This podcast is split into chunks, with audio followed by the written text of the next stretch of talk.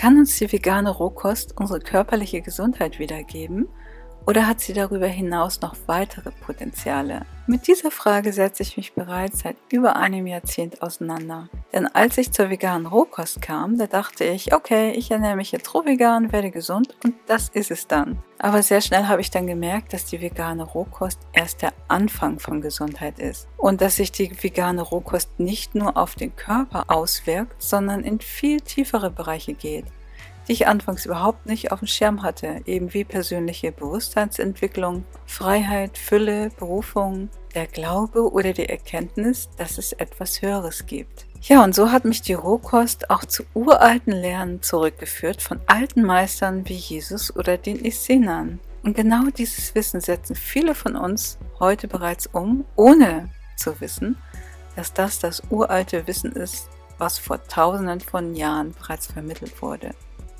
Und genau um das Thema geht es in dieser Episode, nämlich was wir neben der Rohkost noch Gutes für unsere Gesundheit tun können. Hierfür spiele ich einen Interviewausschnitt ein, in dem Stefanine mich gefragt hat, wie ich überhaupt auf die Essener-Lernen aufmerksam geworden bin und wie ich sie heute ganz praktisch im modernen Alltag bei den täglichen Sorgen und Problemen umsetze.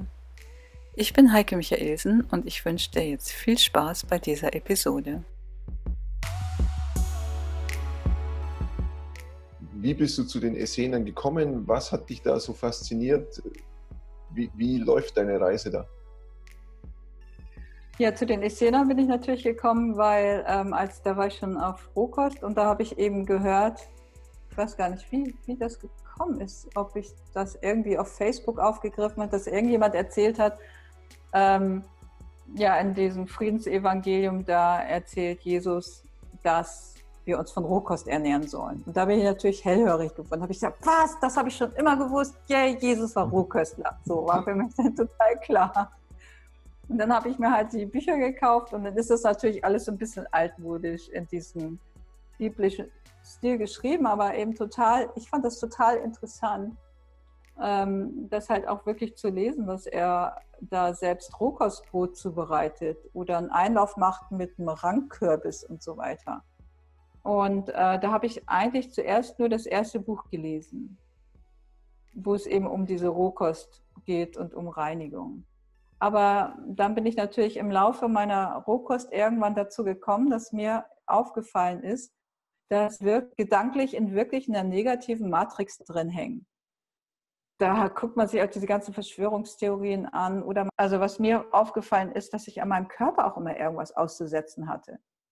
Also über andere habe ich ja nichts Negatives gesagt, aber bei mir fand ich das völlig okay, mich zu kritisieren, was ja alles nicht in Ordnung ist und hier ist was und da ist was und das gefällt mir nicht und so weiter. Ne?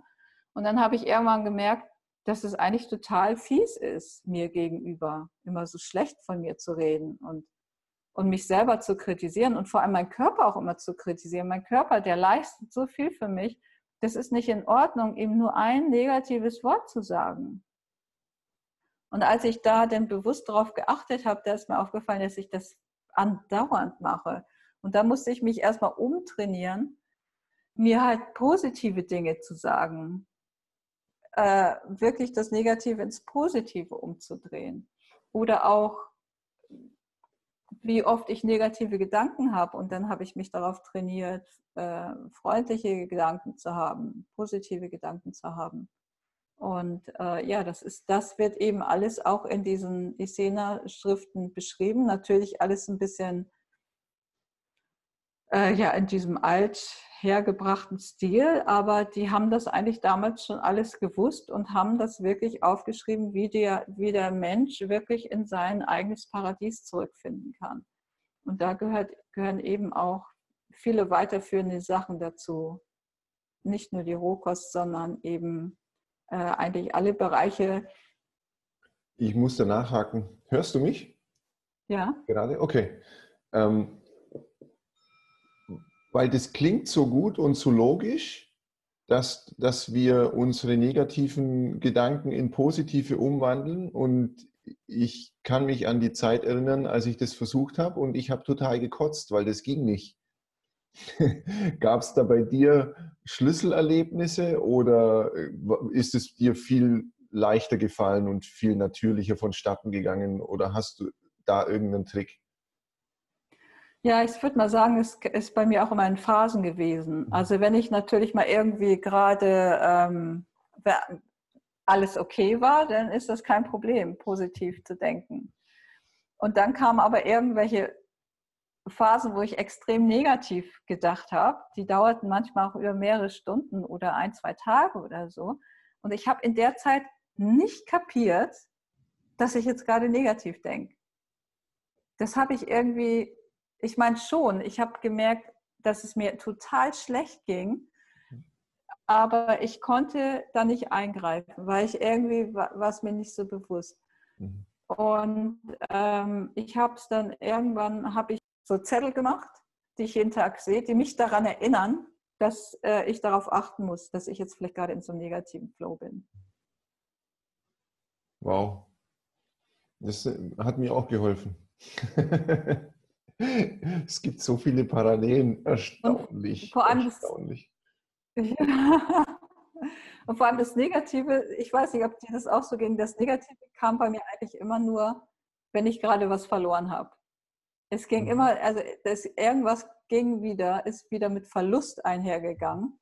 Mhm. Und das war eigentlich das, womit ich ein Problem hatte. Mhm. Wieder was weg. Ich hatte das Problem mit konstanter Negativität. mein, mein Leben war gefühlt konstant negativ, ja. Und das war, das war super schwer für mich, da, da rauszukommen und überhaupt eine Alternative dazu zu sehen. Das ist das Verrückte gewesen. Ich habe es einerseits total gemerkt, ja, du bist negativ, du bist ein Misanthrop, du magst Menschen nicht so, du, du magst die Welt nicht vor allem, ja, die Welt ist sowieso scheiße. Und da dann rauszukommen und zu sehen, okay, es, es gibt die Möglichkeit, dass das alles ganz anders ist. Das war, das war wirklich schwer und wirklich hart und hat eben ganz viel mit dieser einen Übung bei, zu dem Thema Finanzen zu tun, dass ich da damit entspannt, also je, es war fast parallel, je mehr ich damit entspannen konnte mit meiner schlechten finanziellen Situation, desto mehr gingen auch die negativen Gedanken weg. Das war alles wie verwoben damit, alles in diesem einen Knäuel irgendwie mit drin. Total, total spannend. Aber eben genau das, was du sagst, hat mir auch geholfen. Mal einen Zettel schreiben, dass man sich freundlich behandeln kann oder meine eigenen Zitate in meiner Wohnung aufhängen, um die wirklich selbst zu leben und nicht nur anderen zu erzählen, wie toll es wäre, sondern erstmal bei mir anzufangen. Aber bei dir war der entscheidende, die entscheidende Erkenntnis, die Freiheit von den Finanzen ist nicht mehr darüber nachzudenken. Ja. Und selbst wenn ich darüber nachdenke, das nicht so ernst zu nehmen und ähm, diese Gefühle zu fühlen, die damit verbunden sind. Also ich bin ganz stark über den Körper gegangen, über meine Körperempfindung, indem ich einfach fühle, wie sich das anfühlt, wenn ich einen negativen Gedanken habe. Und das entkoppelt, hat auch die, die Gedanken von den Gefühlen entkoppelt sozusagen. Das war, ja, aber vom, vom Prinzip her läuft wahrscheinlich alles irgendwie aufs Gleiche hinaus und wir verwenden unterschiedliche Worte dafür. Hm.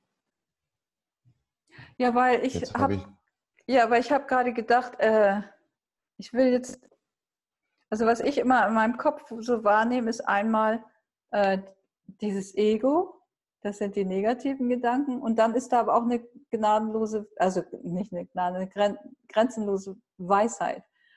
Und da ging es eigentlich für mich so mehr darauf, sich auf diese Weisheit mehr zu fokussieren, anstatt auf das Ego. Und wir haben es in der Kindheit halt gelernt, uns auf das Ego zu fokussieren, anstatt auf die Weisheit, die uns innewohnt, also die Intuition.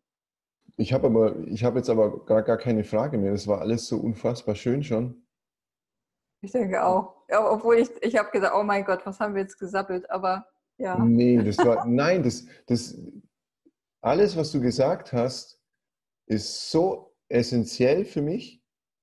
Du triffst, also du hast die Sachen so gut auf den Punkt äh, gebracht.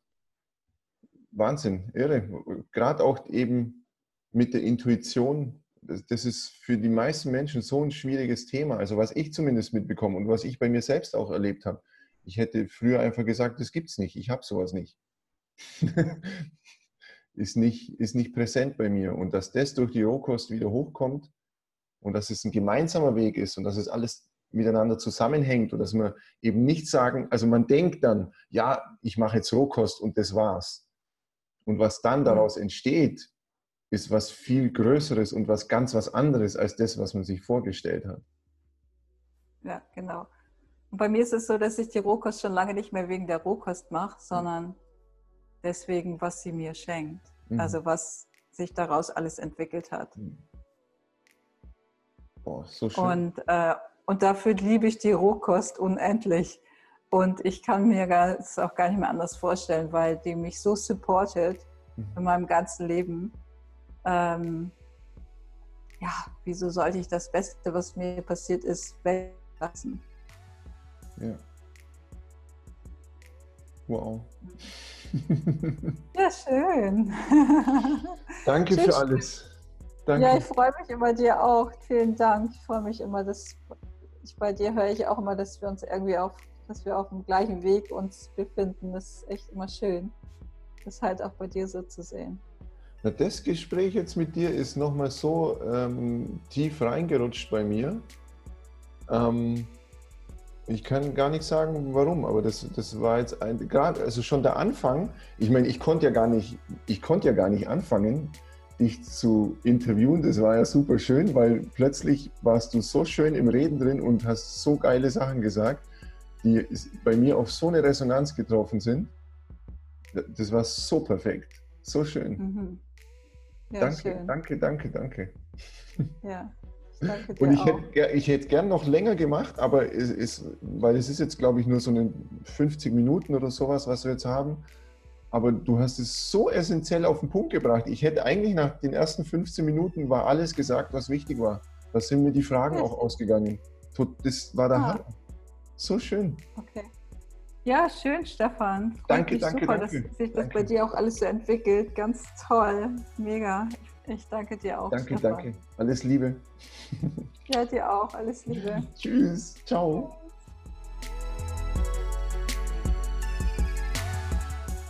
Wenn dir diese Episode gefallen hat und du mehr davon hören möchtest, dann schenk uns einfach einen Like oder hinterlasse einen Kommentar. Und wenn du keine der weiteren Episoden verpassen möchtest, dann abonniere am besten gleich den Kanal und klick auf die Glocke.